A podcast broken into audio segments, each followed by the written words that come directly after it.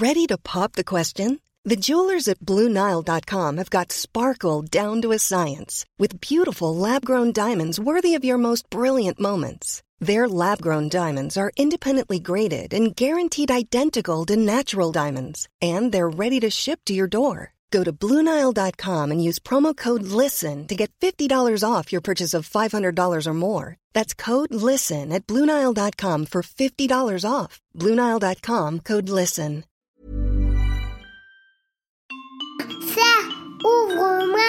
Ou le chasseur me tuera. Lapin, trigua. Me serrer la main, me serrer la main, serrer la main. Ça, c'est mon petit garçon. Il vous a probablement fait craquer avec sa petite chanson. Moi, je suis Shane Love, maman solo, auteur du blog Mademoiselle Love, et je connais l'envers du décor. Et vous, vous écoutez Le Tourbillon, le podcast qui parle de la maternité, la vraie, loin des filtres Instagram. Dans ce neuvième épisode, je rencontre Anne Solange. Il y a quelques mois de cela, je découvrais son parcours de combattante pour avoir un enfant à travers son blog Cachemire et Soie. Alors que je lui proposais d'enregistrer un épisode dédié à ce sujet, Anne Solange me dévoilait alors son plus grand secret. Après des années de galère pour tomber enceinte, elle venait d'apprendre qu'elle allait devenir maman. Aussi, par prudence et pour préserver son intimité, nous avons préféré décaler l'interview le temps de s'assurer que tout allait bien, jusqu'aux trois mois de grossesse officielle.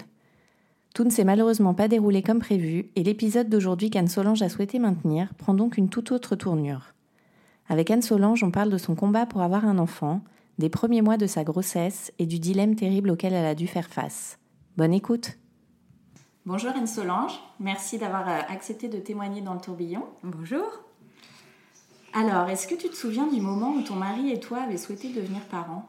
C'était il y a combien de temps Ouf, alors nous, c'est, euh, il y a vraiment, euh, ça a été en dents de scie en fait. Je pense qu'on a commencé, ça fait très longtemps qu'on se connaît avec mon mari, qu'on est mariés, ça fait plus de 15 ans qu'on est mariés.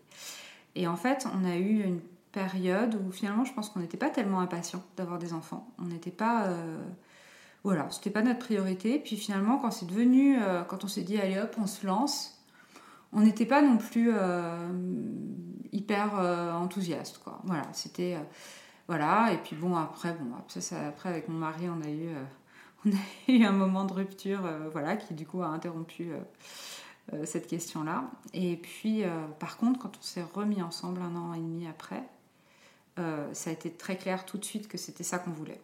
Et alors, est-ce qu'à ce moment-là, tu imaginais, euh, tu as pu imaginer un instant que ça pouvait euh, être le parcours du combattant pour, euh, pour devenir maman? En fait, je, je, je pense que je ne sais pas pourquoi, j'ai toujours une inquiétude avec ça. Donc oui, je m'attendais pas à ce qu'on ait un enfant tout de suite en fait. Déjà parce que, bah, tu vois, j'ai 40 ans, c'était il y a 5 ans, j'avais déjà 35 ans. Donc on avait bien répété que déjà c'était tard, tu vois. Et pour moi, en plus, dans mon système de valeurs, je te dirais qu'avoir un enfant après 32 ans, c'était déjà trop tard. Donc, d'emblée, j'étais dans ce, truc de Ok, donc euh, j'ai 35 ans, c'est hyper tard, je vais, euh, c'est hyper urgent. Enfin, tu sais, tout de suite, pour moi, ça a été. euh, comment tu vois, ça a été réfléchi, enfin, ça a été euh, calibré, tu vois, genre, euh, j'ai pas eu ce moment de oh, on s'aime, c'est merveilleux, on fait un enfant et tout ira bien et on est insouciant. Euh, non, d'emblée, c'était ok, j'ai 35 ans, c'est hyper urgent, David, il en a 3 de plus que moi, 4 de plus que moi. Euh, et demi. Et tu vois, il y avait vraiment ce côté, ok, ok, c'est l'urgence, il faut, tu vois, il faut. Donc ça a jamais été vraiment fun en fait. Je dois dire que la partie conception, à aucun moment, enfin à aucun moment, euh, il y, a- il y a toujours eu chez moi ce truc de, ok, t'es jamais tombée enceinte par hasard. Et pour autant, c'était très difficile pour moi d'aller, euh, ce que d'autres couples peut-être auraient fait, euh, ça aurait été d'aller euh, d'emblée, tu vois, voir euh, un médecin et régler les choses. Faire des tests Mais, De euh, fertilité. Ouais, mais en fait, ça a été difficile, euh, vraiment pour tous les deux. Je vois qu'il y avait vraiment chez nous, euh, l'un comme l'autre, on était avait hyper ancré l'idée que euh, un vrai enfant, euh, ça se faisait euh, dans un lit, euh, euh, dans l'amour aussi, tu vois, genre euh, vraiment. Il y a vraiment cette idée-là, et je pense que ça, ça a été. Bah, aujourd'hui, c'est le truc que je regrette, enfin, que je regrette, je regrette rien, mais je, je- si je pouvais parler à la, personne de 35 ans, je lui dirais n'attends pas. Enfin, tu vois, on a passé du temps à. on a vraiment repoussé. Puis moi, j'avais aussi peur, je sais pas, d'être jugée, euh, qu'on entre. Trop loin dans mon intimité. Donc il y a le chat en. Il y a- si vous entendez les griffes, c'est le chat qui est très fâché de ne pas pouvoir être avec nous. Et euh, donc moi j'avais aussi peur de ça. J'ai pas une très bonne expérience avec le monde médical en général et j'avais vraiment, j'étais très repoussée par l'idée que on puisse entrer à cet endroit-là de mon intimité en quelque sorte. Voilà. Et vous avez essayé pendant combien de temps? J'ai l'impression qu'on a bien attendu pas loin de deux ans, tu vois. Quand même c'est beaucoup en fait. Et à quel moment, du coup, vous êtes dit, euh, Euh, bon, bah, on va aller faire des À examens quel moment on a, on a changé? C'est que le temps passant, euh, la pression monte quand même, tu vois, en quelque sorte. Il y a quand même ce truc de bon, bah quand même, le temps passe. euh, Oui, l'horloge tourne. Euh, l'horloge tourne, je, je comprends. Là, là je, ok, d'accord, on a manqué des cycles, mais bon, entre-temps aussi, il y a tout ce travail que tu fais de apprendre à mieux comprendre ton corps. Moi, ça, ça a l'air con de dire ça, mais en vrai, euh, je réalise maintenant que je savais pas trop comment ça marchait, toute cette affaire-là. Et je m'étais jamais renseignée. Donc, il y a eu aussi toute cette période, tu vois, où on a appris à un peu mieux comprendre, où on a dû utiliser un peu des tests d'ovulation pendant un petit moment. Euh, donc on a, on a, on a fait euh, tout ce truc-là. Donc en fait, quand on est arrivé au bout de deux ans, c'était parce qu'il y avait déjà pas mal de pression, que j'avais quand même une de mes très bonnes amies qui n'arrêtait pas de me dire va voir ce médecin, va voir ce médecin, ça ne te coûte rien, tu vas voir, il est très gentil, il va pas te faire peur, il va pas juger rien, il va pas euh, te dire que tu es trop vieille. J'ai vraiment attendu, je pense, en gros, le moment où le stress, que les choses n'arrivent pas, était plus fort que la perspective de voir un médecin euh, s'immiscer euh, dans, dans cette partie-là. Donc tu vois un médecin, qu'est-ce qui se passe euh, à ce moment-là? Bah alors là, dans ce cas, c'était très classique. En fait, je pense que c'est ce qui se passe à peu près tout le temps. Du coup, on a dû faire des examens, alors lesquels je ne saurais plus te, te dire dans le détail, mais moi, en gros, il n'y avait rien d'apparent vraiment. Mon mari, finalement, non plus. Au début, on lui a dit qu'il y avait... euh, si, moi, il y avait un truc. Je dis une bêtise. Je devais avoir des taux d'hormones qui étaient faibles. Donc j'ai dû prendre, j'imagine, quelque chose. Je ne sais plus trop au début, mais j'avais des hormones qui étaient un peu trop faibles, un peu faiblardes. Et euh, David, au début, on lui a dit, en gros, ouais, vous n'avez pas des cheveux de course, tu vois, c'est un peu ce qu'il nous a dit, mais voilà, il n'y a pas de raison de vous inquiéter non plus, tu vois, il était assez rassurant. Il n'y avait rien de dramatique, d'ailleurs, le traitement, je répondais plutôt pas trop mal. Euh, voilà, il y a eu ça. Et tout de suite, il nous a proposé, d'abord pendant un an, une surveillance. Simplement euh, une surveillance. Ça veut dire, on vérifiait euh, où il y avait peut-être des petits, quelques médicaments pour, euh, Pour booster pour booster, vérifier qu'il y avait bien des ovocytes, machin, qui grandissaient comme on voulait, nanana. Donc on a commencé à faire ça. Et du coup, bah, il y avait, tu vois, c'était juste des échos, si je dis pas de bêtises, ouais, c'était juste des échographies. Puis après, tu vois, tu avais juste, jusque même au moment de l'ovulation, ça veut dire, il nous disait vraiment, là, il faut faire l'amour euh, tel jour euh, ou tel jour euh, et jusqu'à tel jour parce que votre ovulation, elle va se déclencher exactement à Mm. tel, tel moment. Ça, on a fait ça pendant un an. Ça n'a toujours rien donné. ensuite, euh, ensuite, on est passé aux inséminations artificielles, où là, du coup, bah, tu te rends à l'hôpital, euh, ton mari, euh, lui, du coup, doit faire ce qu'on appelle un don, Mhm. euh, où le sperme aussi est trié, euh, donc du coup, ça permet d'avoir vraiment que les bons euh, qui, qui, qui vont à l'assaut euh, des, des, des ovocytes. Puis, euh, et puis là, on en a fait, je sais pas, 4 ou 5, 4, et ça n'a rien donné non plus. Et du coup, on est passé après euh, au FIV, où euh, on en a fait. euh, et là, ça a été plus compliqué parce qu'en fait, il s'est trouvé que je répondais pas bien pour le coup au traitement qui est le même, mais euh, l'objectif d'une FIV, c'est d'avoir le maximum d'ovocytes possible à bonne taille, à taille mature. Bon, ça veut dire il y a eu aussi deux tentatives de FIV ou trois, deux ou trois, je sais plus, qui n'ont pas pu aboutir, simplement parce que j'avais pas fait assez de- d'ovocytes matures à ce moment-là. Donc, donc voilà, je réponds pas très bien au traitement, mais bon, du coup, on a fait ça pendant, euh, bah tu vois, jusqu'à euh, jusqu'à au mois de juillet, où enfin ça a marché. Et ça a marché, il y avait un embryon. il y en avait un qui avait pris, quoi. Voilà. Et alors, comment tu as vécu, toi, le fait de devoir passer par la PMA, donc la procréation médicalement assistée? Je suis vraiment passée, je pense, par plein d'étapes différentes. Et euh, je pense qu'au début, j'étais très confiante. Ça veut dire vraiment, bizarrement, tu vois, j'ai mis du temps à aller euh, à, me- décider. Enfin, on a mis du temps à se décider. Mais par contre, j'ai eu le sentiment que dès qu'on était pris en charge, je me suis tout de suite dit, euh, ça y est, nos problèmes sont résolus, tu vois. Ça y est, c'est réglé. J'ai vraiment, je me revois même assise dans ce canapé là, tu vois, avec une sorte d'allégresse de euh, ça y est, ça y est, je suis sûre, tu vois, genre tous les mois, je me disais non mais là c'est bon, ça va être bon, ça va être bon. Donc j'ai eu ce moment-là, puis bah évidemment ça n'a pas marché comme on l'espérait, Et du coup, à ça a succédé pendant un bon moment, j'avais l'impression d'être punie. J'avais vraiment le sentiment que, euh, tu sais, que j'avais. En plus, moi, j'ai l'impression que j'ai pas mal. euh, on dit que les traitements font grossir, il y en a qui disent que non. Moi, il se trouve quand même que j'ai pr- pris bien 10, gros- 10 bons kilos en 3 ans, même plus que ça, je pense. Euh, et, les traitements, quand même, font gonfler, tu vois. Ça veut dire, euh, du coup, comme tu es hyper stimulé, tu as des ovaires qui grossissent, tu as le ventre qui grossit. Alors, moi, peut-être pas toutes les femmes, hein, mais les seins qui euh, prennent, moi, des, espaces délirants. Donc, j'avais ce sentiment, tu vois, de, en permanence, et tu sens quand même que ton corps euh, morfle, que toi, émotionnellement, bah, c'est quand même dur, parce que du coup, tout à coup, euh, le- le- l'espace, le moment d'allégresse passé, on est passé dans une phase de, bah, en fait, peut-être qu'on n'aura pas d'enfant, tu vois, peut-être que ça marchera pas. Et en plus, comme moi, j'ai pas de pathologie euh, avérée, tu vois, à part que, voilà, j'ai un début d'insuffisance hormonale ovarienne, c'est ce, qui, est marqué sur le dossier.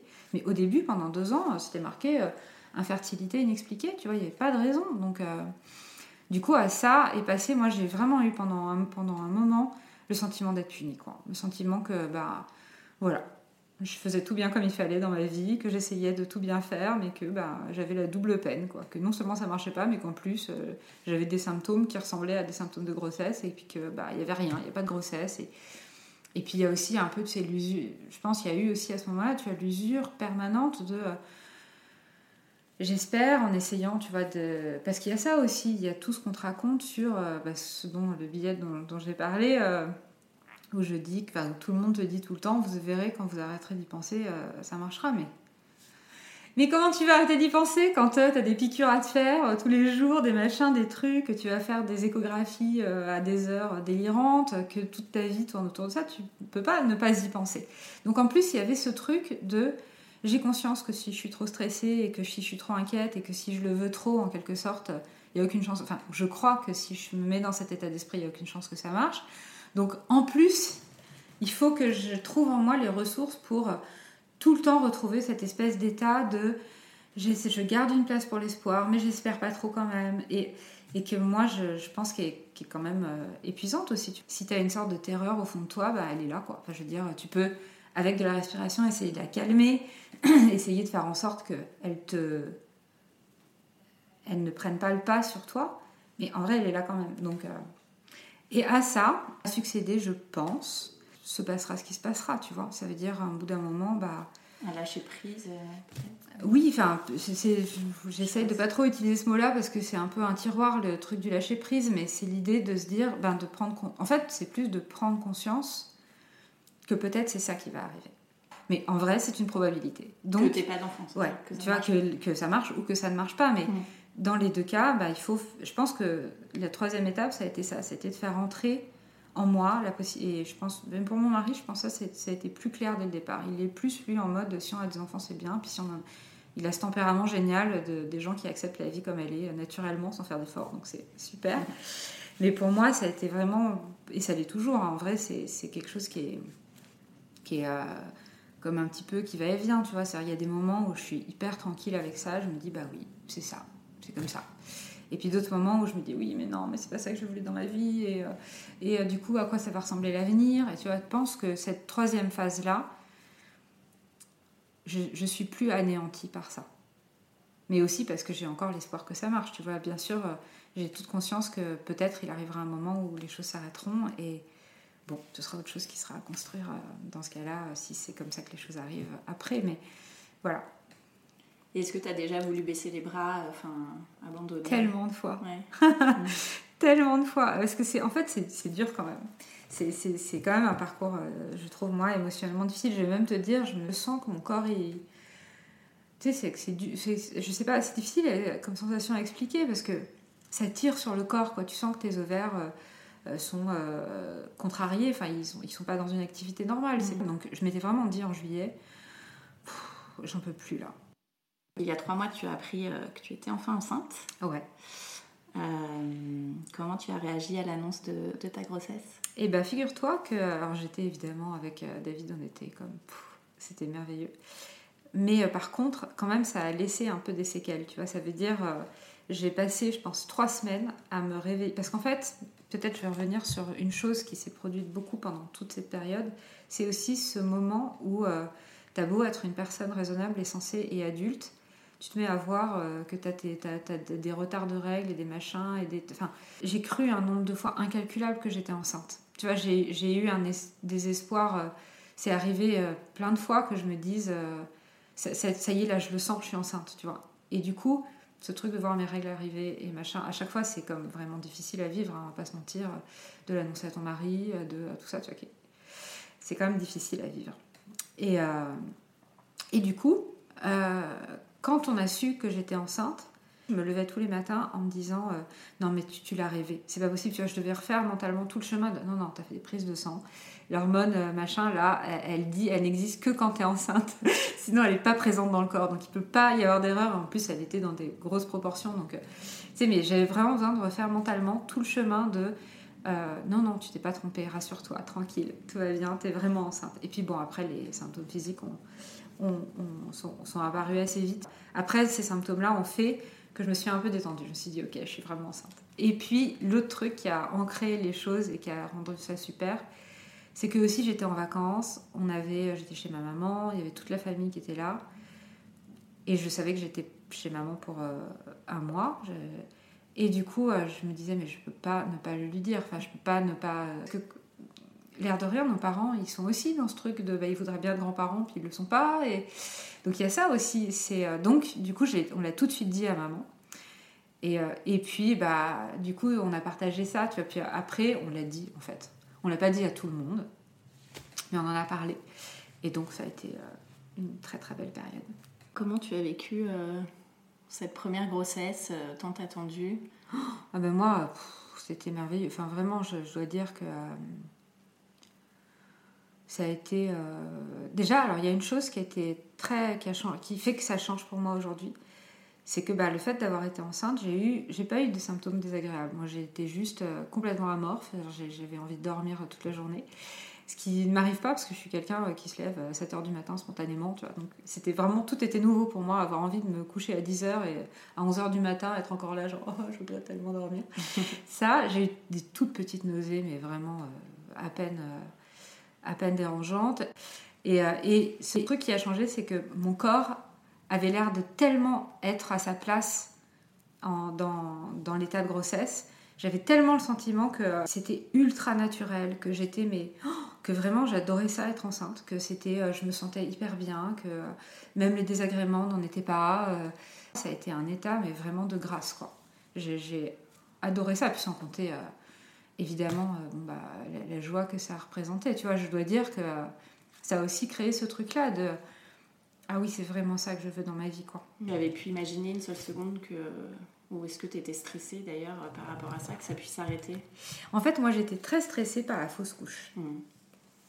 Et euh, j'avais vraiment peur de ça. J'avais compris, tu vois, dans ma tête, c'était ça le, poison euh, de la femme enceinte, c'était qu'elle risquait de faire une fausse couche et que même dans ma tête, c'était euh, le plus probable, c'est que tu fasses une fausse couche. Donc ne te réjouis pas trop. Enfin, c'est pas vrai. Moi, je me suis réjouie à fond. J'en ai profité totalement.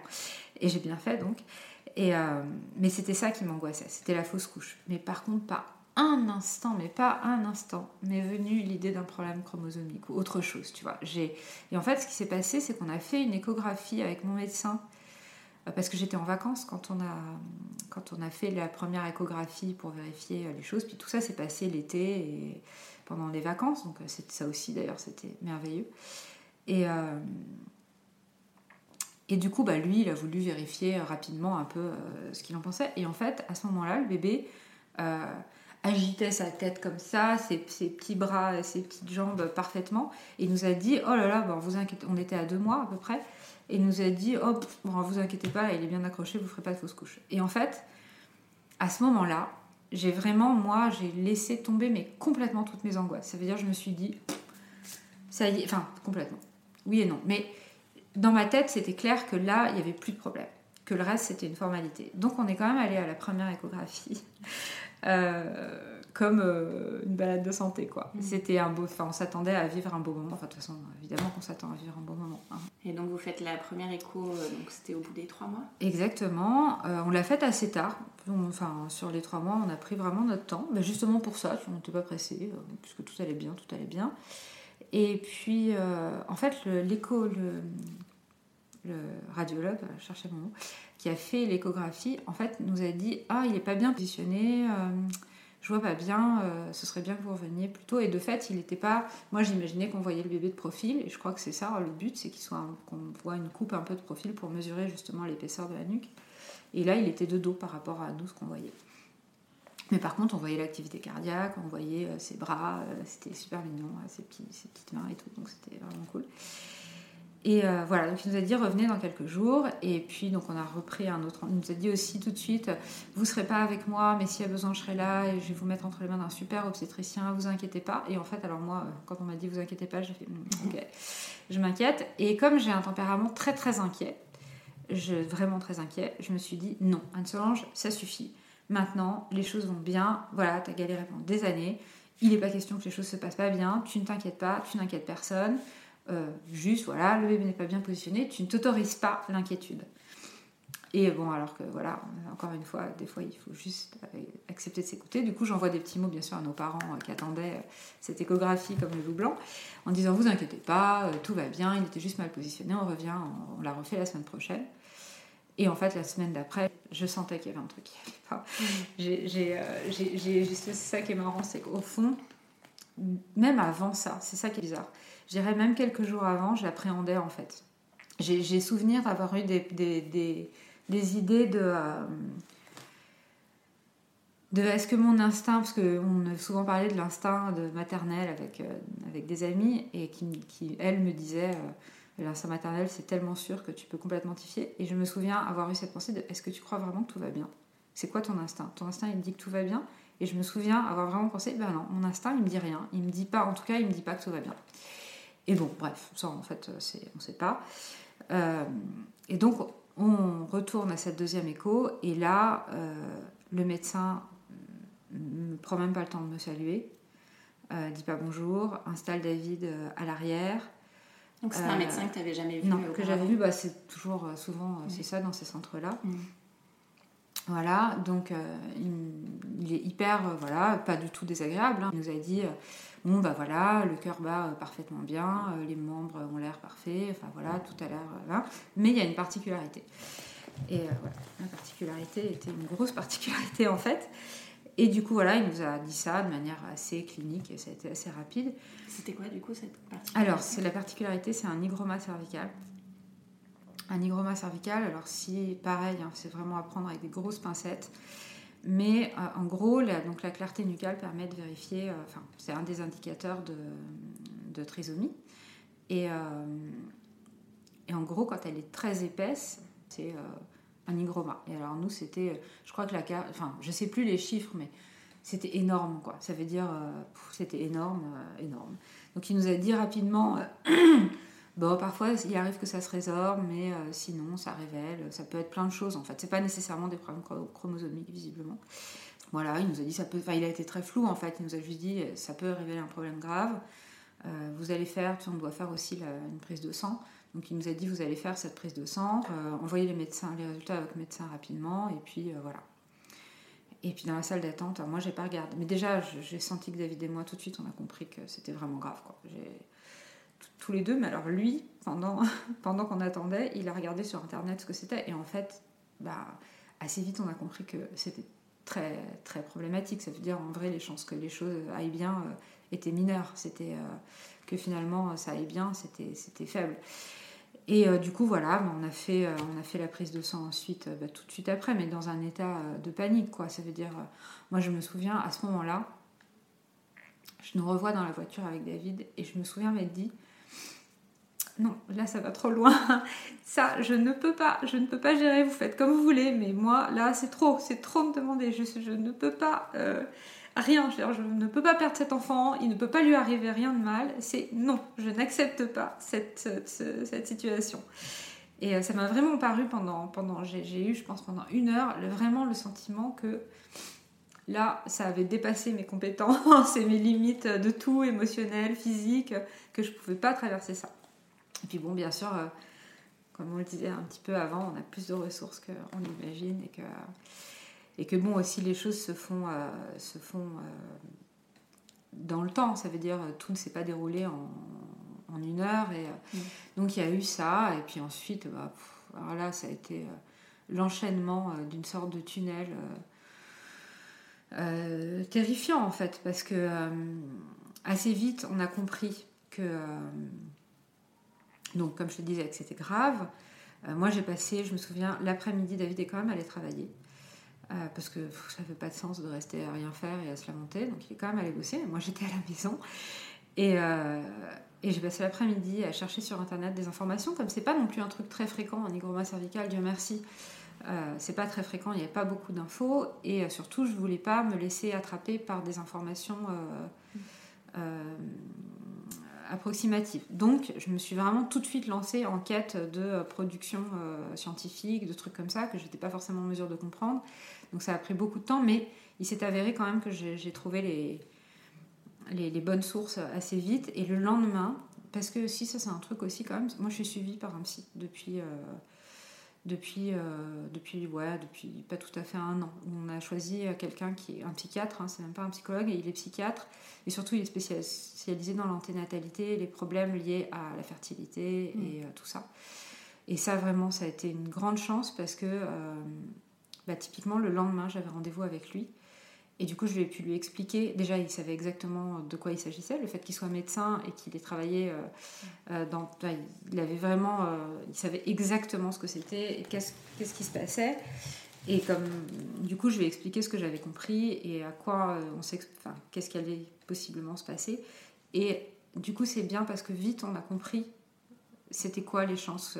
tu vois, les proportions de euh, que ça puisse être une trisomie, que ça puisse être un autre problème, etc. Et en gros, la situation dans laquelle on était, c'était euh, il y a 30% de chances, ou 35% que ce soit euh, un problème chromosomique, donc pas forcément une trisomie, mais un problème chromosomique. On a fait une biopsie, du coup, 5 jours après.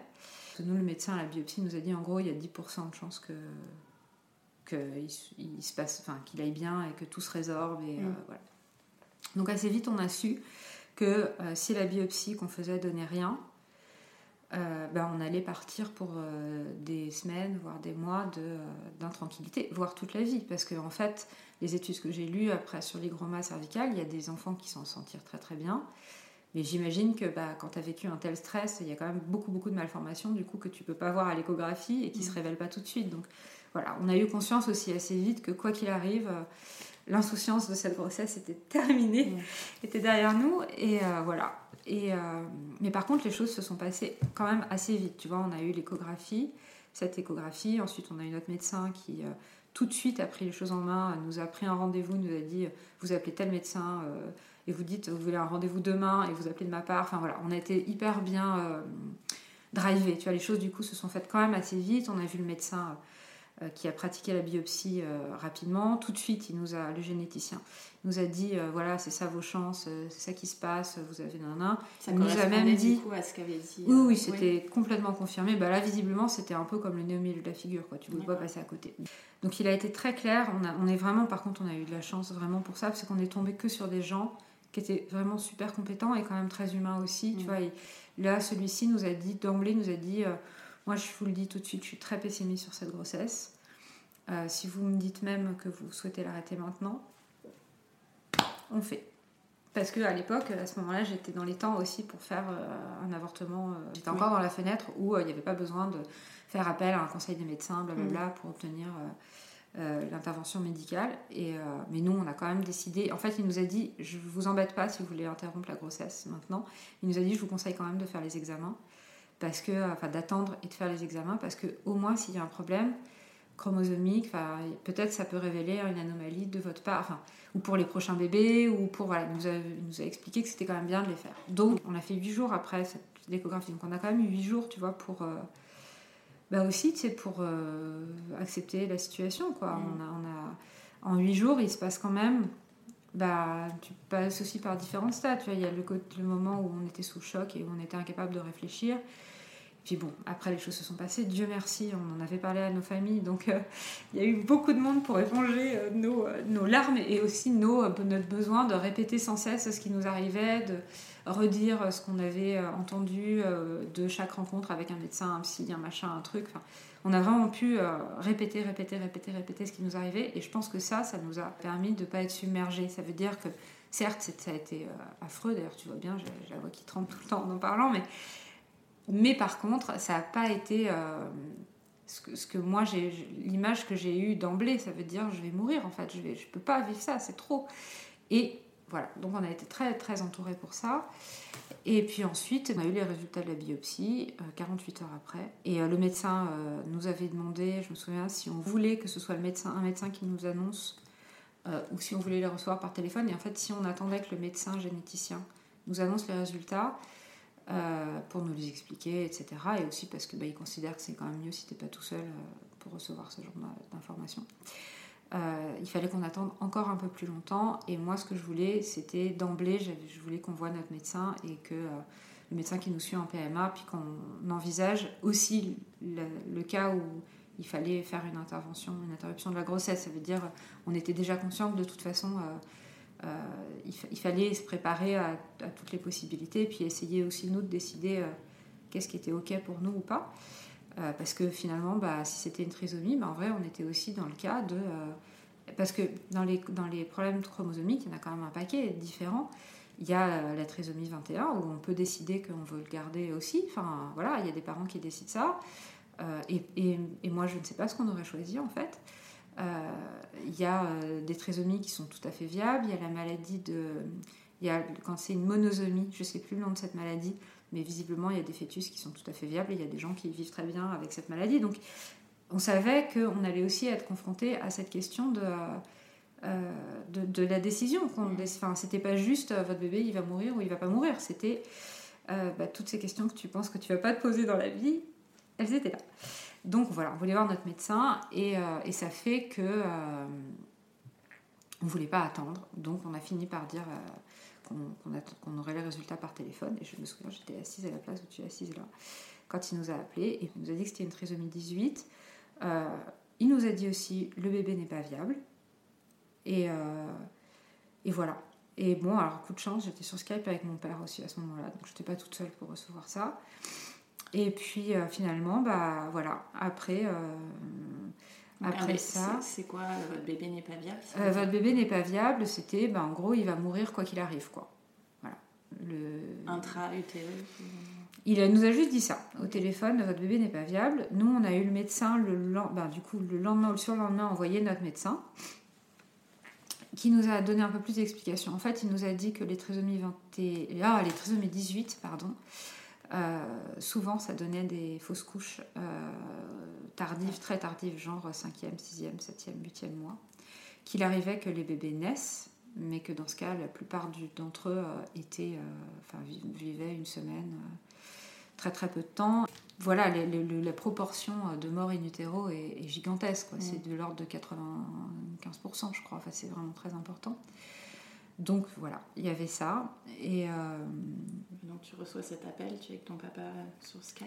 Voilà, bah en fait c'est surtout, bah oui, mais en fait là il s'est juste passé que bien sûr euh, j'ai pleuré, j'ai fait ce que toute personne normale fait, je pense, dans pareil cas, j'ai pleuré, pleuré, pleuré, pleuré. Puis mon papa aussi d'ailleurs pleurait, on pleurait tous. Et puis voilà, mais en même temps, tu vois, il y avait eu quand même, c'est pas comme choc sur choc, on était déjà préparé à cette éventualité, on avait déjà notre rendez-vous programmé avec le médecin pour voir qu'est-ce qui allait se passer si on devait faire une interruption de la grossesse. Avec David, on avait quand même déjà décidé que, euh, bah, on avait décidé, on avait décidé qu'on ne voulait pas garder un enfant euh, qui avait un problème grave. Euh, mais moi, je te dirais que j'étais décidée, décidée plus, tu vois, j'avais quand même un tiraillement qui était très très fort sur bah, j'étais pas si décidée, enfin j'étais intellectuellement et mentalement décidée, mais par contre émotionnellement pas du tout quoi. J'étais pas du tout. Puis en vrai j'allais bien quoi. Ça veut dire euh, moi tout tout, enfin j'avais en moi ce truc de bah oui mais mon bébé il, est là, moi je le sens, je, je, vis avec. Puis c'est en plus ça a été les, toute cette période-là, ça a été le moment où mon ventre est vraiment sorti, mmh. où c'est devenu vraiment apparent que j'étais enceinte et aussi apparent pour moi. Et euh, Et aussi, du coup, je sentais, je ne sentais pas bouger, hein, c'était trop tôt pour ça, mais par contre, je sentais vraiment sa présence, quoi, vraiment, vraiment très fort. Et j'étais hyper heureuse de ça, quoi. Ça veut dire, il y avait ce paradoxe de je suis hyper heureuse en fait. Je suis quand même, assez affreux. Je me disais, je on va devoir se séparer, mais mais en fait, moi, je suis hyper heureuse d'être enceinte. Il est là, mon bébé. Je, suis, heureuse d'être avec lui, quoi. Malgré tout, tu vois, malgré ce truc-là. Donc, bon, il y, a eu, il y a eu tout ça. Et puis, bah, on a quand même euh, programmé une interruption de grossesse. On a quand même décidé que, voilà, les, signaux étaient quand même... Euh, étaient quand même tellement, tellement négatifs. En fait, je pense, je ne sais pas ce que David en aurait pensé, puisque on ne peut pas réécrire l'histoire, mais si j'avais pas eu 40 ans, et donc le compteur qui tournait méchamment, euh, je ne suis pas sûre que j'aurais fait une interruption de grossesse. Je pense que je me serais dit... moi, mon, instinct me disait vraiment, bah, cet enfant, pour l'instant, il est bien, toi, tu es bien, tout le monde est en bonne santé, euh, peut-être que sa vie va s'arrêter, on m'a garanti qu'il n'y avait pas de souffrance de sa part. moi, en fait, j'étais plus, mon, instinct était plus tourné vers, bah, vivons ce qu'on a à vivre ensemble, et puis, bah, ok, ça va s'arrêter, mais bon, de toute façon, la vie, ça s'arrête à un moment, donc euh, mm. voilà, pour tout le monde. Donc euh, si euh, lui, sa vie, bon, finalement c'était elle, si elle, sa vie, ça doit durer 4 mois ou 5 mois ou 6 mois ou 7 mois dans mon ventre, est-ce qu'on peut pas se dire que, que c'est ça, quoi, que très bien, on fait comme ça? Et puis, bah, déjà, je sais pas si David, il aurait envisagé les choses comme moi, et puis il y avait euh, ce compteur euh, terrible de, euh, de voilà, j'ai l'âge que j'ai, hein, j'ai eu 40 ans la semaine dernière, donc voilà. Ça a été ma manière d'accepter un peu les choses, tu vois, de me dire, mais non, ça, tant pis, je, je, préfère vivre cette immense douleur maintenant, et puis, et puis vivre aussi avec le poids quand même, de mettre fin à la vie d'un être vivant, quoi, moi-même, et puis l'être vivant que j'attends depuis tellement d'années. Donc c'est sûr qu'en soi, ça paraît euh, insurmontable de faire ça, mais finalement, je pense aussi que bah, j'ai eu ce truc où je me suis dit, bon, bah, en fait, Anne-Solange, ce que tu veux, c'est quoi? C'est être mère, et bah, là, tu es face à une décision de parents à prendre, et, euh, et ben voilà, il faut la prendre. Donc voilà, on a décidé de l'interruption de grossesse, et alors, il y a eu un autre truc après ça. Il y a eu que assez vite, euh, bah, moi je, je m'étais jamais trop posé les questions de comment ça se passait, hein, une interruption de grossesse. Et, euh, et, assez vite, notre médecin nous a dit, bah, il nous a expliqué hein, que à ce moment-là, ça allait être un accouchement en fait. Et, et je me souviens de cet instant de, ok, donc alors là, je pensais être au max du max des horreurs que je pouvais avoir à vivre, et il va y avoir euh, ce truc-là à vivre euh, en plus. Tu vois, c'était comme genre, j'avais l'impression que c'est qu'on on, m'enfonçait euh, des trucs sur la tête et à chaque fois que je commençais à sortir la tête de l'eau, poum, il y avait un nouveau truc qui se présentait. Donc ça, je dois dire que voilà, quand puis bon, on voilà, mon médecin m'a dit que ça allait se passer comme ça. Je vois mon psy qui est donc spécialiste du truc me dit lui aussi, bah oui, au terme où vous êtes, en principe, on va vous faire un accouchement par voie basse. Euh, et coup de théâtre, euh, le médecin que je rencontre pour pratiquer l'interruption me dit, euh, me dit, bah voilà, en fait, vous, là où vous êtes, j'étais comme à deux jours ou un truc comme ça, et dit, à la date où on peut faire l'interruption, il est encore possible de vous faire une interruption de grossesse par aspiration. Ou sinon, bah, on fait ce qui était convenu au départ et qui inclut bah, quand même deux jours d'hospitalisation. Je te décrirai après, mais voilà. Et, euh, et bizarrement, ça a, été ça, a été quelque chose de très très étrange pour moi. C'est qu'à mesure qu'elle me disait, euh, qu'elle me disait, puis elle, a été super, elle m'a dit, vous avez, on vous donne le choix, vous choisissez. Et elle m'avait même, même dit, euh, vous n'êtes pas obligé de choisir tout de suite. Il y, y, a des médicaments à prendre trois jours avant pour, je sais plus, dilater mmh. le col ou je sais pas quoi. Vous avez trois jours pour vous décider prenez tout le temps dont vous avez, même si vous, avez besoin d'un peu plus, on se débrouillera. Enfin, voilà, prenez votre temps, il n'y a pas d'urgence, vous n'êtes pas obligé de me le dire tout de suite, ce que vous choisissez. Et alors, contre toute attente, je, je,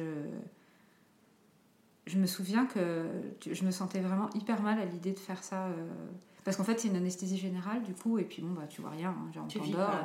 Euh, deux heures après, même pas, une demi-heure après, c'est fini, tu rentres chez toi, terminé.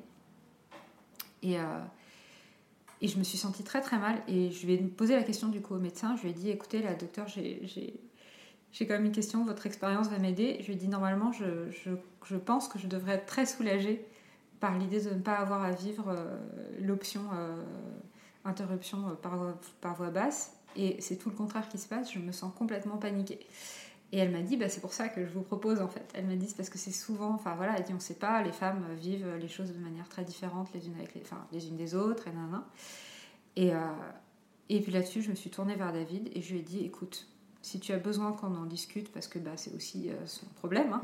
donc si tu as besoin qu'on en parle, si tu as besoin que tu te sentirais mieux si je prends du temps pour qu'on en discute, nanana, on fait tout ce que tu veux, mais je lui ai dit, si toi tu es à l'aise avec cette idée-là, moi je sais, je préfère faire un une interruption de grossesse par voix basse. Et euh, bon, David, lui, m'a tout de suite dit bah, Ok, c'est ton corps, euh, c'est toi, mm. tu te connais très bien, donc euh, si tu sens que c'est ça, tu sens que c'est ça. Et puis, bien sûr, en sortant du rendez-vous, tout à coup, j'étais assaillie par Mais pourquoi je veux faire ça Mais mm. c'est quoi mon. Enfin, c'est quoi le point C'est quoi la raison? Et puis, dans les jours suivants aussi, il y avait mes amis, parce que du coup, l'interruption a été euh, programmé pour une semaine encore après, une bonne semaine même. Donc du coup, j'avais encore le temps de me préparer et de voir venir. Et donc voilà, dès en sortant, j'ai eu un moment de... Euh, mais est-ce que c'est un caprice? Est-ce que tu veux que... Euh, est-ce que c'est pour, je sais pas, m'en faire trop Tu vois, j'ai été vraiment assaillie par mais pourquoi est-ce que je veux m'infliger ce truc-là aussi? Et puis finalement, en réfléchissant, après m'être calmée, j'ai compris, c'était très simple, c'était juste que, bah, puisque j'avais décidé que, enfin qu'on avait décidé que euh, on allait arrêter cette grossesse. Moi, par contre, ce que je savais, c'était que je voulais être avec mon bébé tout le temps et que, enfin, je voulais l'accompagner, quoi. Je mm. voulais juste euh, être présente avec euh, avec lui et même si peut-être peut-être c'est que symbolique en fait on sait le problème c'est qu'on sait pas donc on peut décider que non c'est pas un vrai bébé on peut décider que tout ce qu'on veut mais en fait la vérité c'est qu'on sait pas et je, je, maintenant, je le sais, c'est ça que je voulais en fait, simplement. C'était pas le voir, c'était pas rien de tout ça spécialement. C'était, je voulais, je pense qu'on m'aurait dit, euh, par exemple, euh, bah, votre bébé, euh, on va l'endormir et son cœur va s'arrêter, et après on fera l'intervention. J'aurais dit, après vous faites ce que vous voulez, quoi. C'est peu me chaud. Mais en fait, il y a eu ce truc-là de moi, ok, je veux juste l'accompagner. On décide d'arrêter sa vie, c'est une chose, et on sait pourquoi on le fait. Mais par contre, pas en disant euh, je suis pas présente et je laisse à d'autres euh, le, travail en quelque sorte quoi. Donc voilà, du coup les choses se sont faites euh, bizarrement comme ça. Et, et, pendant une semaine, j'ai dû aussi pas mal batailler avec mes proches qui étaient vraiment paniqués par ça. Ça veut dire, ce que j'ai beaucoup ressenti et vu, c'était autour de moi, quand j'ai dit que ça allait être une, un accouchement par, par, par, un accouchement, quoi je voyais bien le visage des gens se décomposer. Ça veut dire, je voyais dans leurs yeux le oh non, on peut pas lui faire ça, quoi, c'est pas possible. Et du coup, j'ai bien vu aussi que c'était difficile pour ces personnes de comprendre pourquoi c'était important pour moi et pourquoi au contraire c'était ça qui allait être guérissant pour moi. Et, euh, aussi pour euh, et aussi je pense pour David, David il, a, il a c'était difficile aussi pour lui. Je parle que de moi, mais bien sûr ça a été difficile pour lui. Je veux pas parler à sa place surtout. Et euh, euh, et, finalement, voilà, donc j'ai dû aussi pas mal euh, batailler, enfin batailler, euh, donner mes arguments un petit peu voilà, aux personnes qui étaient inquiètes pour nous, hein, simplement. En vérité, il n'y avait pas de, de, jugement, de rien. Il y avait juste ce truc de mais c'est vraiment horrible ce qu'elle va vivre, elle se rend pas compte, quoi. Il y avait vraiment ce truc-là.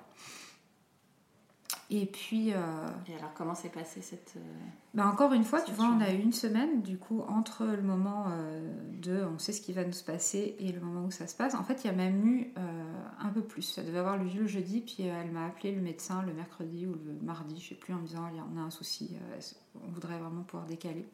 Donc, on a décalé un jour de plus. Et c'est marrant parce que moi, en fait, j'étais contente. Enfin, j'étais comme ah, c'est trop bien, j'ai un jour de rab.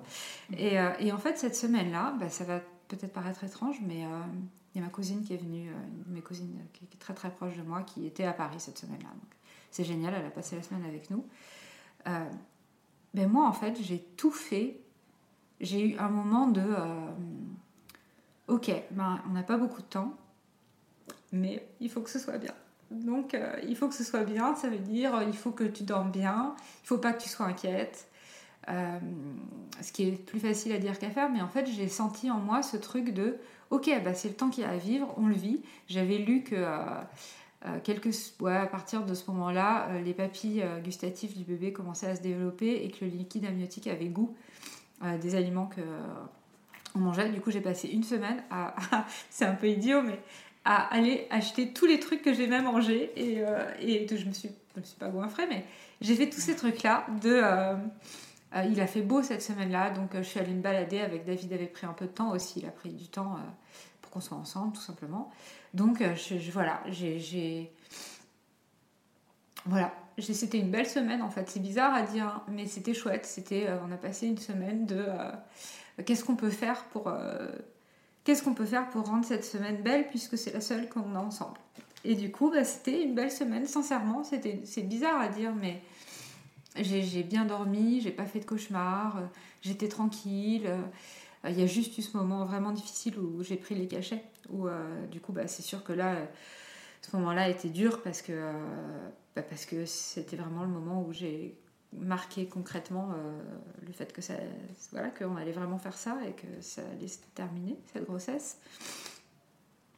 et voilà donc ça s'est passé comme ça euh, jusqu'au jour où on est allé à l'hôpital bah, nous on est rentré à 4 heures je crois ouais vers 4 heures 4 heures 5 heures de l'après-midi on te pose des, des trucs qui, je crois, dilatent le col de l'utérus ou font un truc.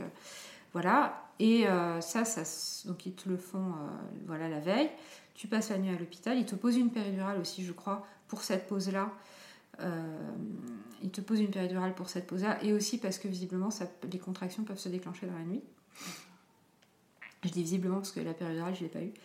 Et, et, et, donc ensuite, normalement, bah, le, le lendemain, tu prends un cachet qui, je crois, lui déclenche le travail. Et ce cachet-là, tu en prends un toutes les 3 heures, je crois. Et enfin, en gros, on voit ce que ça donne, et puis il faut attendre 3 heures, et tu en reprends un, et puis il faut attendre, voilà. Donc en gros, tu, ce que tu sais, c'est que le moment peut durer, euh, ça, ça, peut durer la journée, ça peut se passer le soir, ça peut se passer, euh, enfin, en milieu d'après-midi, voilà. Tu sais pas exactement combien de temps ça va durer. Et ensuite, une fois que ça s'est passé, tu passes, euh, quand tu, tu passes la nuit. alors nous, quand on était, en fait, donc du coup, c'était à la maternité. Donc David était là, euh, on est arrivé, on a, euh, on a eu un petit moment d'attente pour se préparer et pour faire euh, la péridurale. Mais en fait, moi, j'ai demandé à pas la voir. Parce qu'on m'avait plus ou moins dit que c'était pas un gros truc, la pose du dilapan, et que moi, j'avais vu aussi le truc de je vais avoir une péridurale, ça se trouve, je vais pas pouvoir marcher, faire pipi comme je veux, et, et dormir avec mal dormir et être pas bien. Donc voilà, j'étais pas pas pour, ils ont été cool, donc on n'a pas fait la péridurale. Euh, et du coup, bah, le temps de préparation, on a eu un petit moment d'attente euh, dans la chambre avec David, puis on a entendu des bébés pleurer. Alors ça, c'était, ça, c'était vraiment, vraiment difficile. C'était vraiment difficile d'entendre. Euh, et en même temps, c'est, ça aussi, c'est étrange. les premiers, le premier bébé que j'ai entendu pleurer, ça m'a brisé le cœur, vraiment. Mais après, c'était le contraire, en fait. Après, ça a été tout le temps, je me suis dit, bah c'est ça, c'est la vie. Je suis entourée de. Je suis dans l'histoire de la vie. enfin, voilà, c'est ça la vie, c'est ça. De toute façon, il y a. Voilà, c'est l'endroit où se jouent beaucoup de choses de la, de, liées à la vie, à la naissance. Bah, je suis au bon endroit. Et puis finalement, c'est. Donc il y a eu ça. On a fait, on a, donc, on a fait la pause du dilapan. Et puis, euh, on n'avait pas trop réfléchi, mais du coup, David est rentré euh, à la maison. Euh, on a dîné à l'hôpital, enfin l'hôpital vers 8h m'a apporté à, manger. Et puis voilà, il est parti, il est rentré à la maison après. Et, euh, moi j'ai commencé à avoir mal au ventre. Et je me souviens m'être dit à ce moment-là, ah ouais d'accord, en fait ils avaient dit que c'était la pause qui faisait, euh, qui faisait un peu, qui était, qui, faisait un peu mal, mais ils n'avaient pas dit qu'après ça faisait super mal. Et c'était quoi? C'était les contractions qui, qui Et ben en fait c'était ça. Et les contractions, en fait, elles se sont déclenchées, mais très très vite. Je les ai appelées en disant j'ai un petit peu mal au ventre. Et euh, ils m'ont donc donné un effervescent. Et, et, euh, et j'ai passé la nuit. Euh, bah voilà, j'ai pas vraiment compris que c'était les contractions, mais comme j'avais mal au ventre, bah, j'étais réveillée. Enfin, j'étais un peu somnolente, donc j'ai passé du temps réveillée, pas réveillée. Mais en fait, cette nuit-là, elle a été, ça a été une belle nuit. Ça veut dire moi, en fait, j'étais, je pense que j'étais tranquille avec ma décision, enfin. Et du coup, bah, j'ai passé la nuit, j'avais la main sur le ventre et je me sentais bien. Enfin, j'étais juste, euh, juste dans l'état que je voulais. Ça veut dire, j'ai juste pensé à mon bébé et je n'arrêtais pas de lui dire, bah, ok, t'inquiète, euh, on fait ça ensemble. Et puis voilà, j'étais juste, euh, juste, voilà. Et finalement, ça a pas été. ça a même été un- une. Bah, voilà, été un moment de calme, de silence, où euh, voilà, j'étais un peu somnolente, je me réveillais, je me rendormais, il y a eu ça.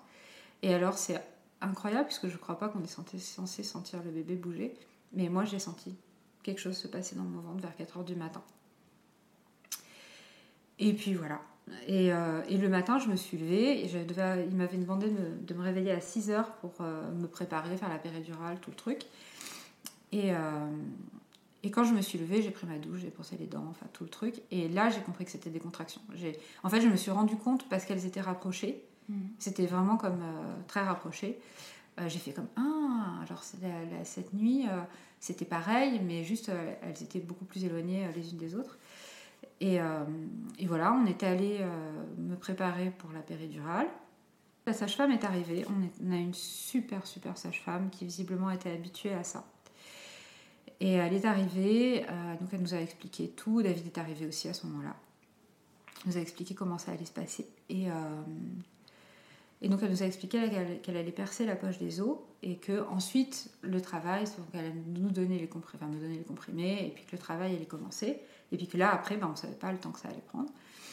Et en fait elle a, elle a quasiment pas eu besoin de la percer, elle a dit ah ça y est j'ai j'ai touché et voilà. Et puis en fait elle m'a dit hop bah elle m'a dit il est là votre bébé. Et euh, j'ai poussé deux fois et puis hop c'était fait.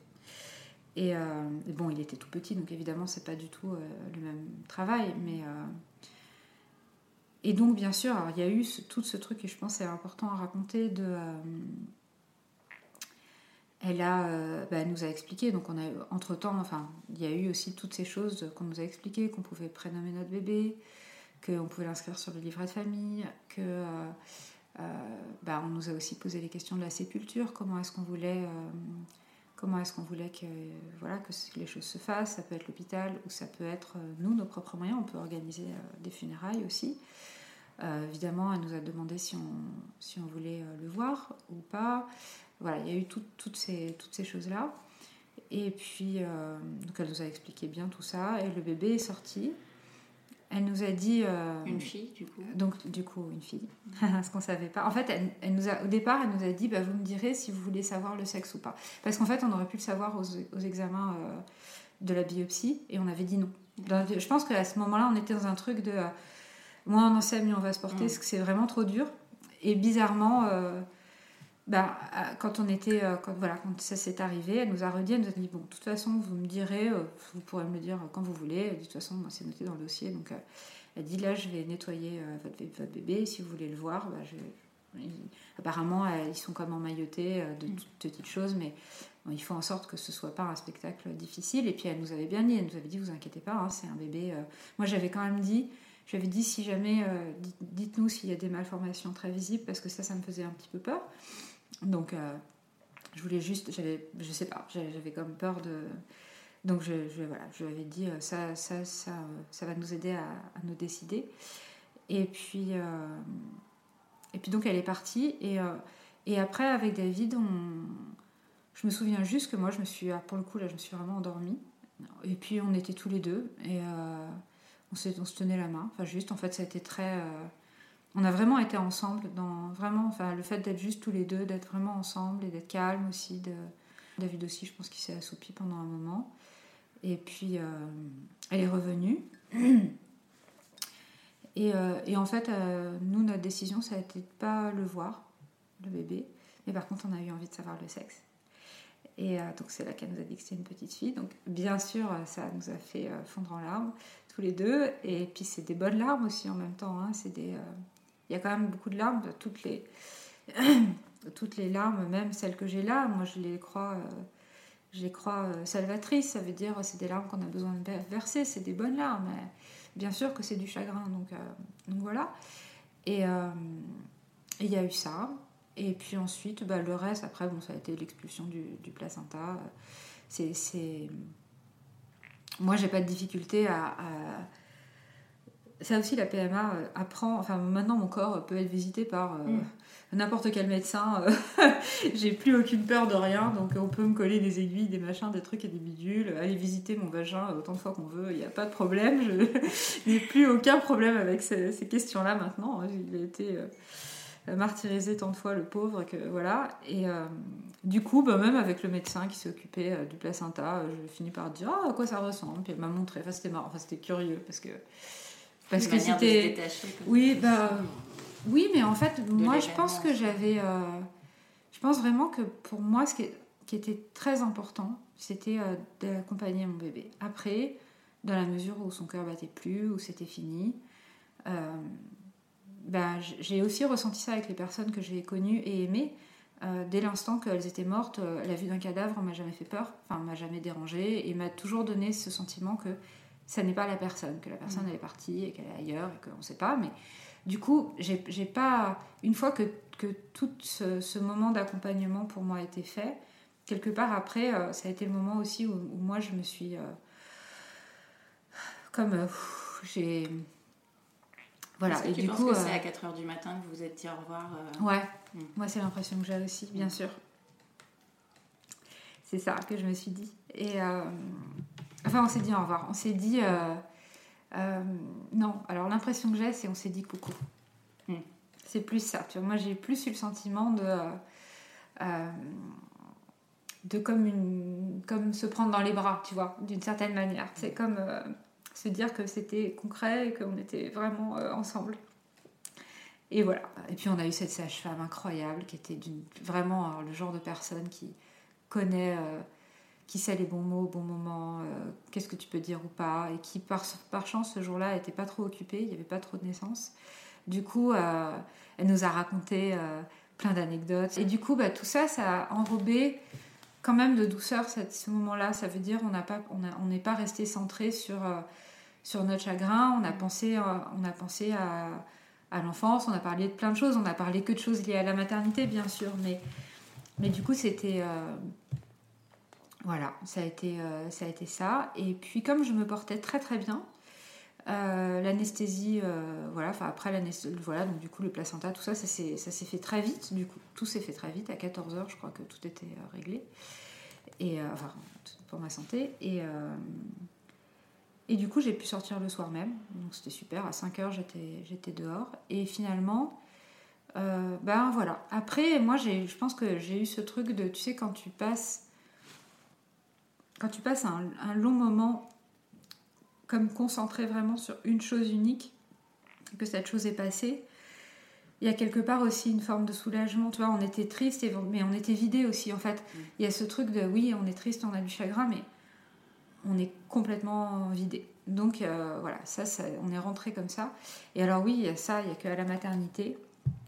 Elle m'a, elle nous la, sage-femme nous a donné, euh, nous a donné une petite boîte avec euh, donc les photos du fœtus parce que de toute façon ils les prennent pour je sais plus quoi. Donc visiblement elle en fait de toute façon qu'elle nous a remis sur une clé USB en nous disant bah elles sont là. on ne sait pas dans l'avenir ce dont vous avez besoin, mais si vous avez besoin de les regarder un jour, elles sont là. Vous pouvez aussi les jeter si vous, êtes sûr de vous. Enfin voilà. Donc euh, il y avait ça. Il y avait un livret d'accompagnement euh, sur le deuil périnatal et euh, il y a eu. il y avait, et alors, il y avait, alors ça avec David, ça nous a fait vraiment, vraiment sortir les grandes eaux. Et toujours maintenant, quand je le vois, en fait, il y avait le bracelet du bébé. Mm. Avec son, pas son nom, parce qu'on ne l'a pas prénommé. Enfin, à ce moment-là, on ne l'avait pas prénommé. C'est sûr que ça te brise le cœur de voir euh, le bracelet euh, de ton petit que tu connaîtras jamais. Euh, et d'un autre côté, c'est ma cousine qui m'a dit ça après, qui est soigneuse, elle est thérapeute. Et elle m'a dit, mais en fait, ça, c'est pour créer de l'attachement, parce que pour faire du détachement, il faut qu'il y ait de l'attachement. Hmm. Et, et, je pense que c'est vrai. Ça veut dire que je me, je me, rends vraiment compte que pour pouvoir vivre ça, comme de manière euh, non, non euh, destructrice, ben finalement, ça a été toutes les choses qui ont pu ancrer notre chagrin de manière concrète. Ça veut dire, euh, oui, bien sûr qu'en fait, c'était bien de pleurer sur ce bracelet. C'était bien parce que c'était c'était un symbole concret de ce qui venait de se passer de, et, de, et de cette étape de notre histoire. Parce que, ben, bien sûr que ça, on vivra toujours avec. Et moi, j'avais une très grosse crainte. Très, très grosse crainte, c'est que j'avais très peur après le, après cette interruption, j'avais peur de, d'oublier que j'étais, j'étais plus enceinte.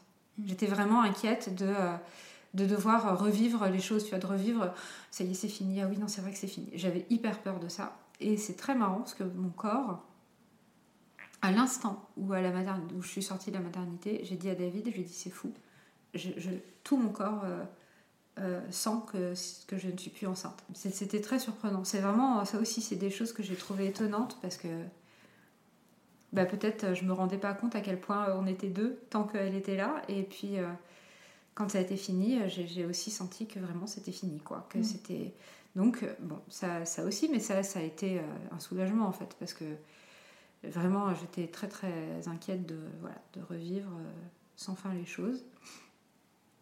Et finalement, je pense que d'avoir vécu tout ça de manière totale et très intense, bah, ça fait que oui, tu vois, j'ai la voix chevrotante en te racontant les choses, mais en vrai, ça va. Ça veut dire, euh, ça va vraiment bien. Euh, je pense que il y a eu, bah, là, ça fait presque un mois que ça a eu lieu. Et il y a eu l'autre, le dernier événement qui a été euh, marquant. Ça a été un soir où j'étais en train de lire. on était couché avec David, on était en train de lire. Et il y a eu un personnage d'un livre que je lisais qui s'appelait Alma. Et, et ça faisait partie des prénoms qu'on avait dans notre liste.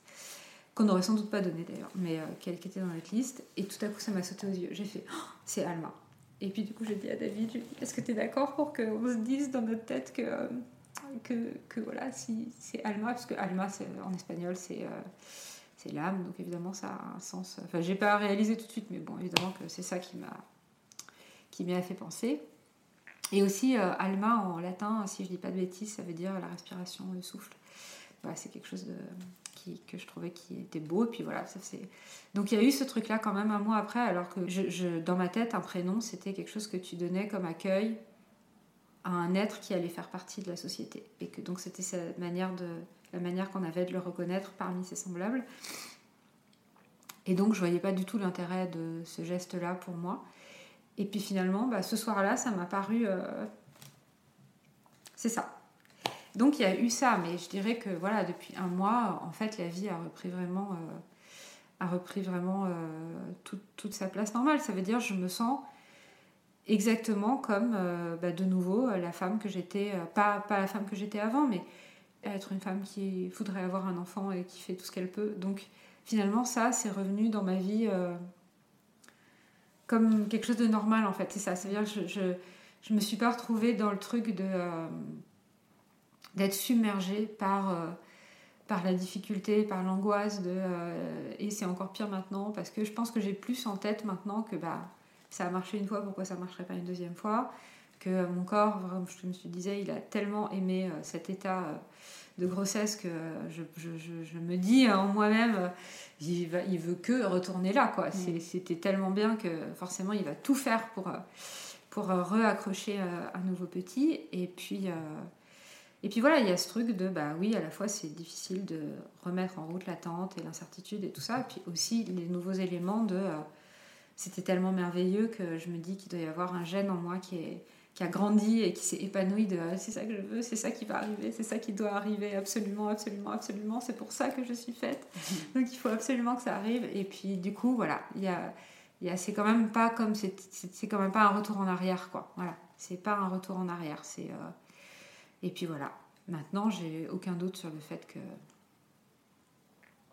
que c'est un élément euh, qui nous a transformés, même si je ne sais peut-être pas encore à quel point et comment et quelles seront les conséquences de ça. C'est sûr qu'aujourd'hui, je me dis beaucoup, euh, si je retombe enceinte, bah, c'est sûr que ça ne va pas être euh, l'insouciance que, dans laquelle on a vécu ces trois premiers mois cet été. Peut-être que je serai très angoissée, peut-être que je serai très inquiète, peut-être que j'aurai trop peur. Enfin, il y a des tas de questions qui se posent euh, liées à ça, mais bon, bah, ça, ma foi, déjà, si ça arrive, ce sera merveilleux. Donc, euh, ce sera un autre chapitre, mais euh, je trouve que, voilà, je trouve que que c'est quelque chose auquel on survit mieux que je n'aurais imaginé. Pourquoi tu as souhaité témoigner aujourd'hui euh, dans le tourbillon et même en parler euh, sur ton blog? Qu'est-ce que tu penses qui est important euh? Alors, le truc de la. Il y a vraiment deux choses différentes quand même. C'est que c'est pour ça que c'était très long. Je pensais que la PMA d'un côté et l'interruption de grossesse de l'autre. Euh, la PMA, pourquoi est-ce que j'ai choisi d'en parler? C'est parce que, en fait, je me suis rendu très vite compte. Moi, sur mon blog, j'ai toujours parlé des choses de ma vie et j'ai jamais eu de difficulté à le faire. Et j'ai surtout toujours trouvé que de parler des choses soulageait toujours tout le monde. Ça veut dire un sujet tabou, n'importe lequel, si t'en parles, il y a des gens autour de toi qui vont me dire oh, ça me fait tellement bien de. Voilà. Et du coup, la PMA, en juillet, c'est curieux, c'est vraiment juste avant de tomber enceinte que je me suis dit oui, je vais en parler parce que j'avais dû mentionner ça deux, trois fois sur Instagram et qu'à chaque fois, je recevais mais des, des je sais pas, mais vraiment des, dizaines, peut-être même des centaines de, commentaires, de, enfin, de messages privés, de personnes qui me disaient soit qu'elles avaient vécu ça, soit qu'elles avaient peur de devoir le vivre, soit que tout ça.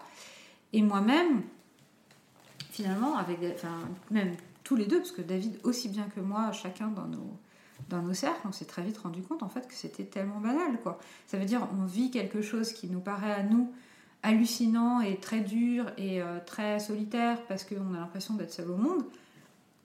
Et en vrai, au moins un tiers des gens qu'on connaît vivent la même chose. Donc, du coup, il y a ce truc qui est, qui est quand même bizarre, tu vois. Tu, tu, tu, crois que ce que tu vis est exceptionnel, puis au bout d'un moment, t'en parles, et puis tu te rends compte que, euh, moi, franchement, le nombre de personnes autour de moi qui ont eu recours ou qui ont envisagé ou qui ont eu un recours, euh, que ce soit bref ou pas avec la PMA, mais c'est, et des personnes pas que de mon âge, hein, des femmes aussi beaucoup plus jeunes ou des hommes, parce que euh, là il se trouve que le problème vient probablement plutôt de moi, euh, et encore on ne sait pas en fait, on ne sait pas, donc voilà, mais des hommes, c'est hallucinant le nombre d'hommes qui, qui souffrent de problèmes de fertilité aussi. Donc en fait, c'était juste ça. C'était mon but a simplement été de me dire, ben moi, qu'est-ce que je sais faire dans la vie, c'est écrire. Euh, et, il m'arrive cette histoire. Et, euh, et qu'est-ce que la seule manière, euh, bah, c'est une manière de contribuer à peut-être à l'apaisement ou à, je sais pas, tu vois, à créer un endroit de. Moi, je, de partage. Enfin, le fait de raconter, il y a aussi du coup les gens qui, qui, elles en retour, me racontent leurs histoires et voilà. Et ça a été exactement la même chose avec l'interruption de grossesse, c'est que quand c'est quand c'est arrivé, Vraiment, alors pour le coup, ça a été le téléphone arabe de banc et de l'arrière-ban euh, de la famille, des amis, tout ça. Et par exemple, les deux meilleures amies de maman euh, qui ne m'appellent pas euh, spécialement en règle générale, même si on est très proches, on ne s'appelle pas spécialement. Bah, par exemple, toutes les deux, elles m'ont expliqué que l'une, elle a perdu un bébé à 4 mois et l'autre à 7. Euh, et puis que euh, la fille de l'une avait eu un négroma, enfin, son bébé, son premier bébé avait un négroma cervical et qu'il y a dû avoir une interruption de grossesse. Enfin, finalement, j'ai appris autour de moi, mais que quasiment toutes les femmes que je connaissais avaient vécu au minimum une fausse couche. Et que je ne le savais, même ma meilleure amie, qui est vraiment la personne au monde, en dehors de mon mari, dont je suis le plus proche. Et je qui avait vaguement mentionné qu'elle avait fait une fausse couche, mais en fait, je me suis rendu compte maintenant que comme elle a deux enfants, elle a sans doute pas voulu me tenir au courant de ses malheurs en se disant que les que voilà.